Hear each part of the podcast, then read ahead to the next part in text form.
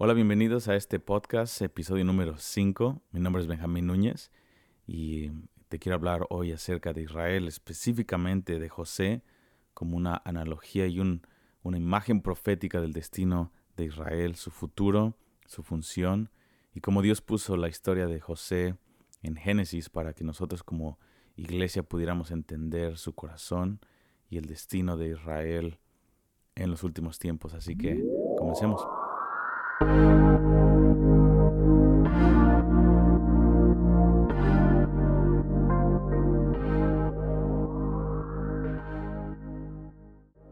vamos a empezar. Así que muchas gracias una vez más por estar aquí en este podcast.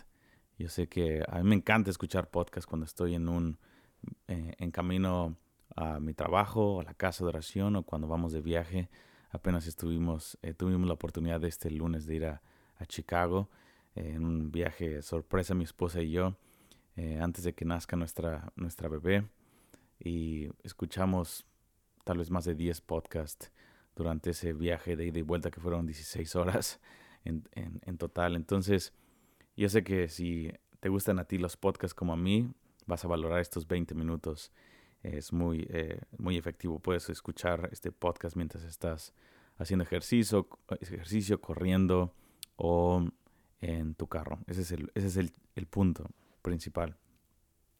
Así que eh, quiero empezar diciéndote, pidiéndote una disculpa porque me, eh, me atrasé en, en, soltar este podcast, este episodio número 5, y es que han pasado varias cosas en nuestra vida personal.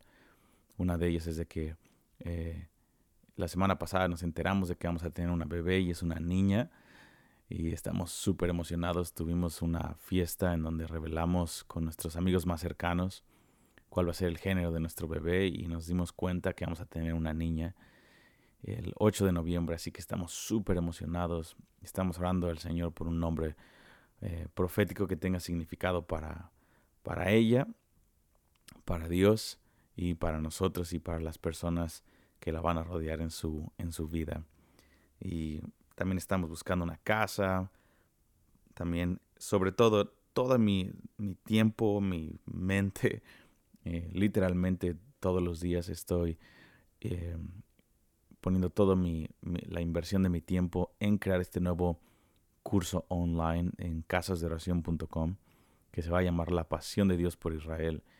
Y estoy poniendo 40 sesiones de 7, 8 minutos cada una en donde explico eh, por completo este misterio a lo más que pueda con con la Biblia eh, de la elección de Israel. Obviamente no se pueden en 20 minutos este podcast. Este podcast es más ah, en donde tú y yo tenemos una conversación cándida y más abierta acerca de este tema con algunas opiniones y algunos invitados especiales.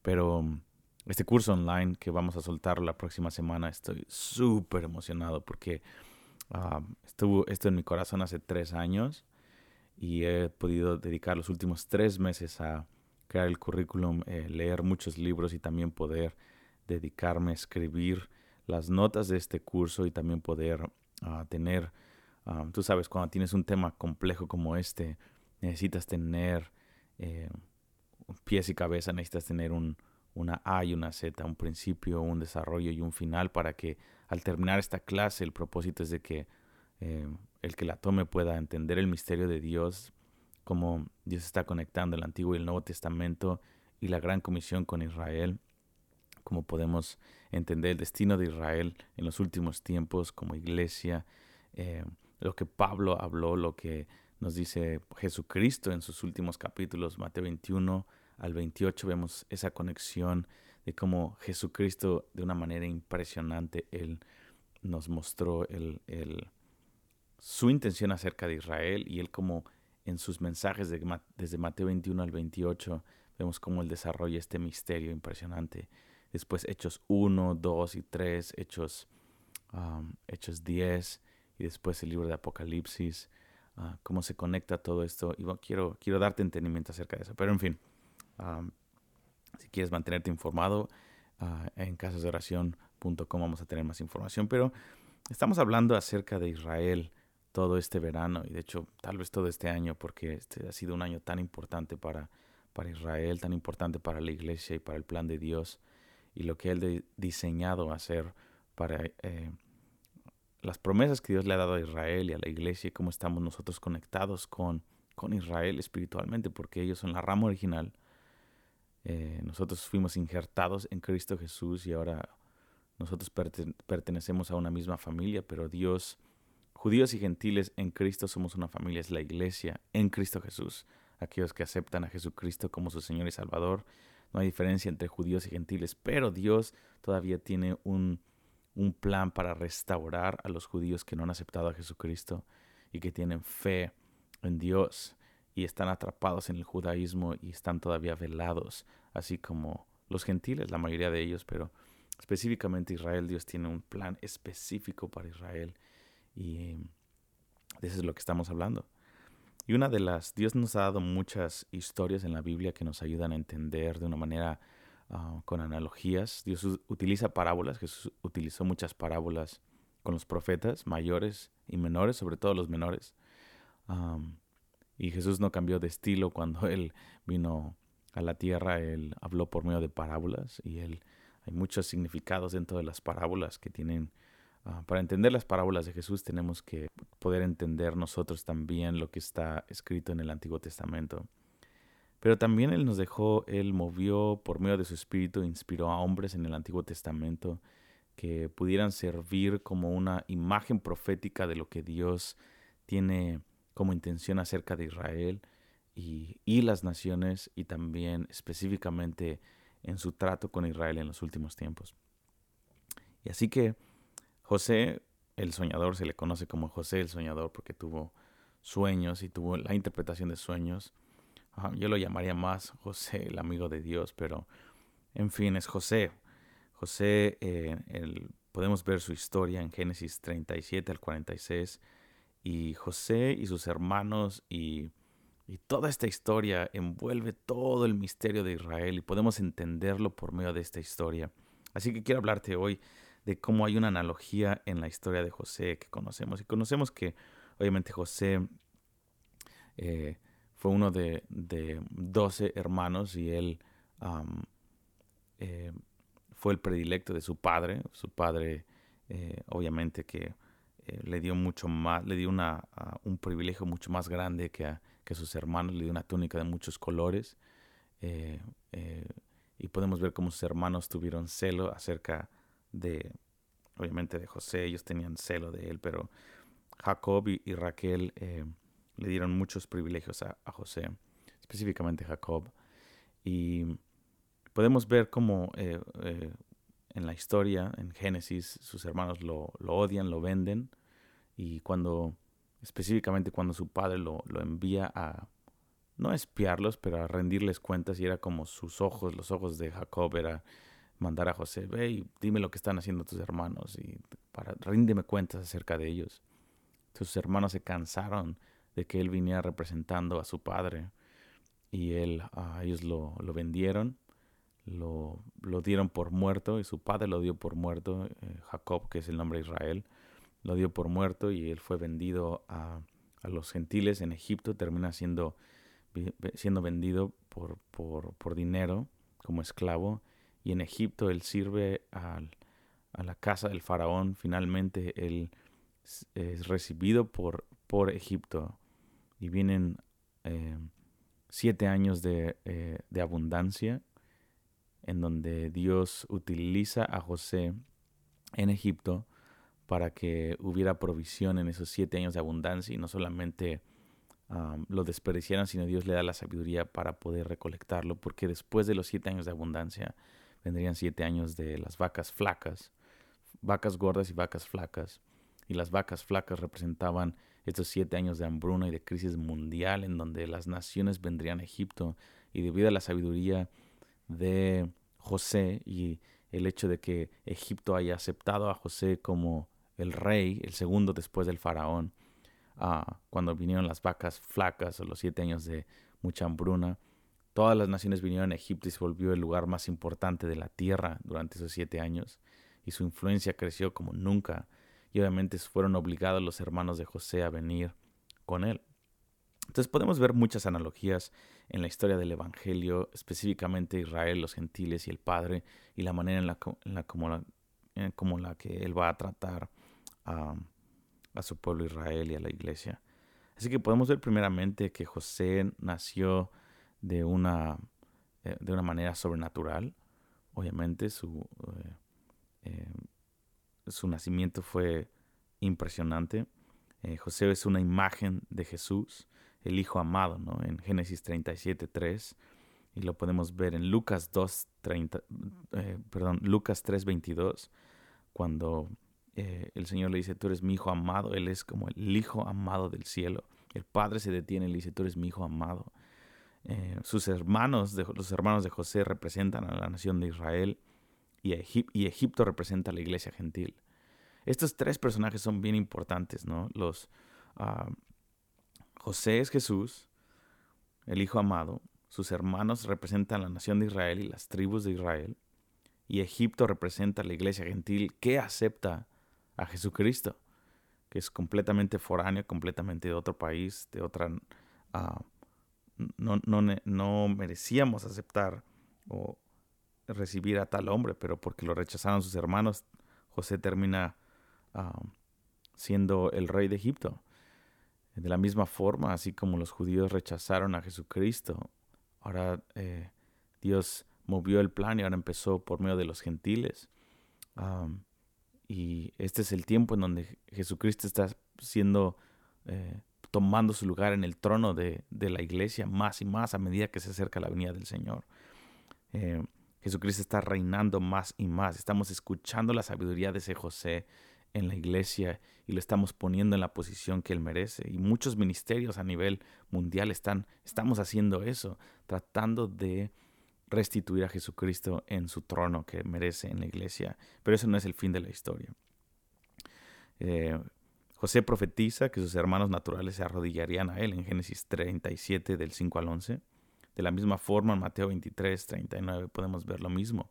Jesucristo dijo que ellos iban a recibir a recibirlo, que ellos iban a decir, Osana, bendito el que viene en el nombre del Señor.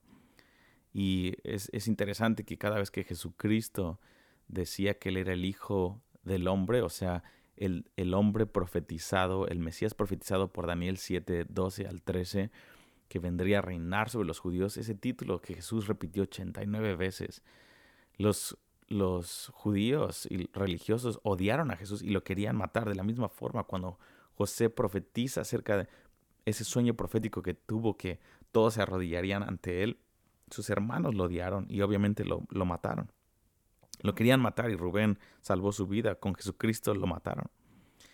Así que él fue rechazado por sus hermanos de carne y sangre. Lo mismo en Génesis 37, 20 al 24. Lo mismo pasa con José. Después él es aceptado por los egipcios en Génesis 37, 36 y 39, 1 al 4 y después de un periodo de tiempo en la cárcel, en Génesis 39, 20 al 41, se le da finalmente el lugar de honor en medio de ellos y el faraón lo hace el regidor de todo Egipto en, en Génesis 41. Entonces José prepara la nación de Egipto durante un tiempo de plenitud para la crisis venidera y eso es lo que estamos viendo. Dios está despertando un avivamiento, una plenitud tremenda eh, en las naciones gentiles, en la iglesia. Dios está despertando avivamiento y todavía no hemos visto el principio de ese avivamiento. Las vacas gordas es la sabiduría de Dios. Dios está despertando a la iglesia. El dinero va a multiplicarse, la comida va a multiplicarse.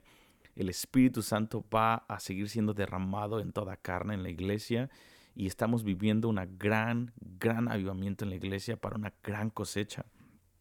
Este es lo mismo que ver a José reinando sobre Egipto durante las vacas gordas. Pero ese no es el fin de la historia todavía.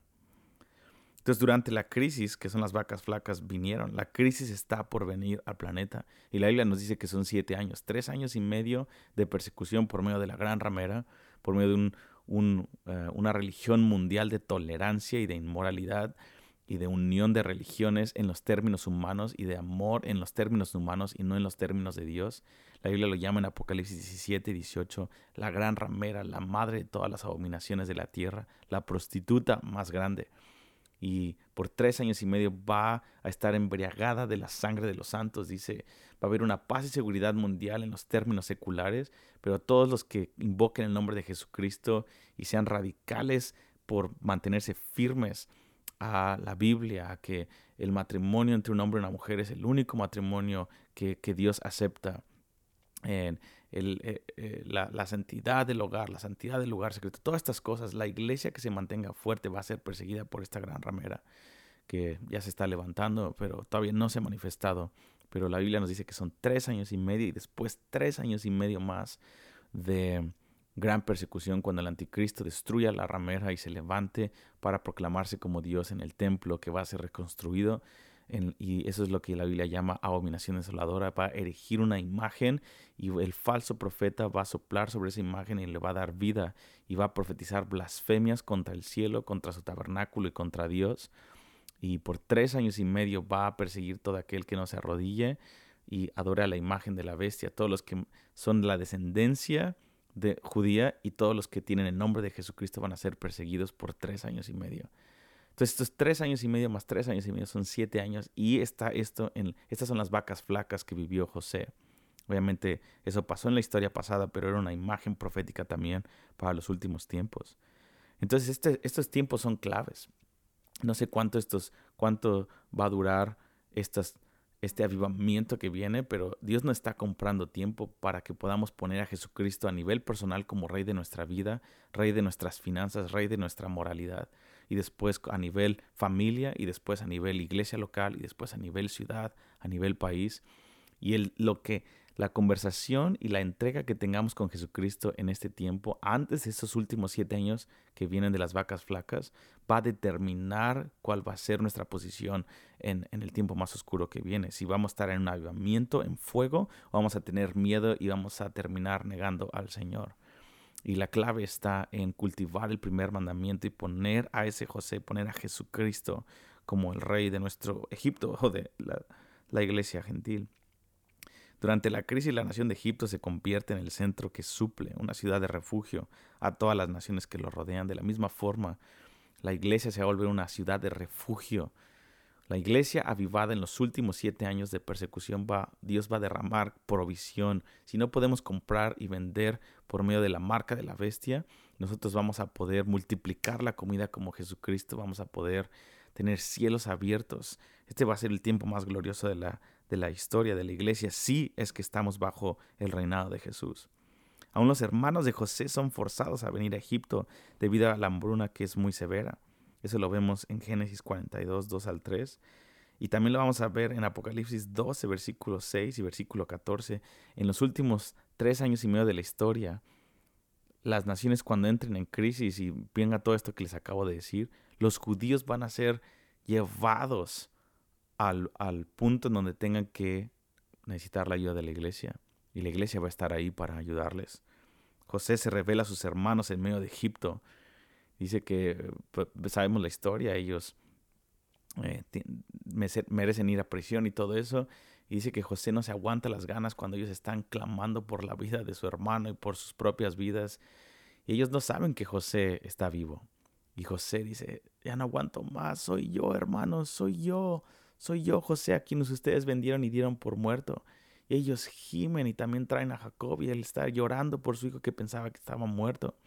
Y eso es lo mismo que va a pasar al final de los siete años de la, de la historia, cuando Jesucristo regrese y destruya al anticristo y a todo demonio y lo encierre en el lago de fuego y él venga y voltea al remanente judío que él va a proteger durante esos siete años.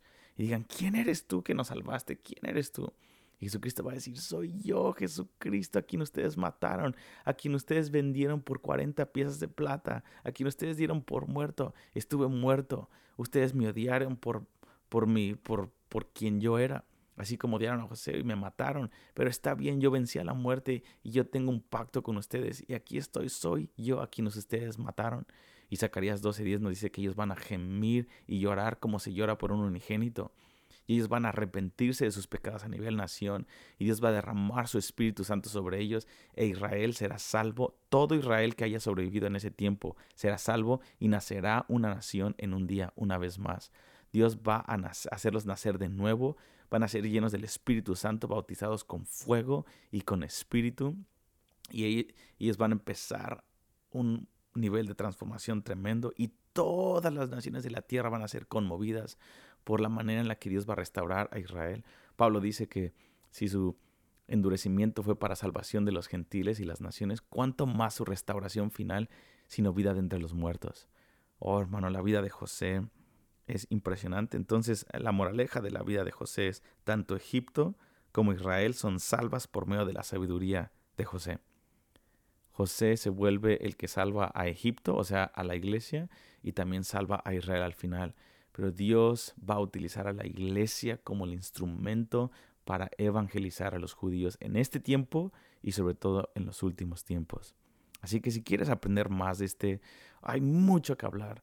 Y estas últimas tres, cuatro semanas, de hecho los últimos tres meses, pero las últimas tres, cuatro semanas he estado eh, grabando esta clase que vamos a tener interactiva online eh, acerca de la pasión de Dios por Israel. Y te quiero animar, va a estar va a estar eh, eh, disponible la próxima semana, va a tener un costo y hay diferentes paquetes que se pueden acomodar a, la necesidad que tú tengas de aprender y la, el hambre o la curiosidad que tengas de este tema. Pero eh, uno va a tener 40 sesiones que voy a darte pregrabadas de principio a fin. 40 sesiones van a ser horas de material, video, escrito, audio, etc. También hay otro paquete que tiene las 40 Ah, partes, ese, esas 40 sesiones pregrabadas. Y aparte vamos a hacer un congreso online eh, en donde vamos a tener tres sesiones en vivo, el viernes en la noche, el sábado en la mañana y el sábado en la tarde. Y vamos a tener, vamos a adentrarnos en esto, vamos a tener sesiones en vivos conmigo, vamos a tener preguntas y respuestas y vamos a abarcar mucho más. Aparte te voy a dar un, un libro de regalo que te va a ayudar muchísimo para poder entender esto de ARCATS. Y también hay otro paquete más avanzado que los que quieran ir todavía más. Eh, vamos a tener todas esas sesiones en vivo, etcétera. Y además te vamos a dar el curso de los últimos tiempos incluido en esto. Pero en fin, estamos súper emocionados por esto, yo y el equipo. hay mucho que hablar de Israel. Y si no te interesan estas clases, hey, mantente en sintonizado en este podcast. No vamos a abarcar mucho, obviamente, porque estamos limitados. Uh, pero mi oración, mi oración este año al Señor. Apenas acabo de regresar del cuarto de oración aquí en IHOP estaba orando, Dios, ¿podrías levantar mil intercesores de, esta, de este esfuerzo pequeño de casasdeoración.com? Puedes levantar mil intercesores en Latinoamérica que clamen, que entiendan tu plan que sientan lo que tú sientes, tus emociones por Israel, por tu pueblo. Que empiecen a clamar todos los días por Israel y que terminemos dando nuestra vida por ellos, si es que tenemos el privilegio en aquel día. Y yo sé que Dios va a responder, así que oro que ese, si ese eres tú, que recibas una impartición en este momento de la gracia de Dios para orar. Padre, yo te pido que derrames tu gracia para entender tu misterio, para hablar de este misterio, para orar por este misterio que está en tu corazón. Y prepáranos, Señor, para lo que viene en la historia, Señor. En el nombre de Jesús. Amén. Muchas gracias. Te veo la próxima semana sin falta. Dios te bendiga. Seguimos hablando de Israel. Visítanos en casasdeoración.com. Hasta luego.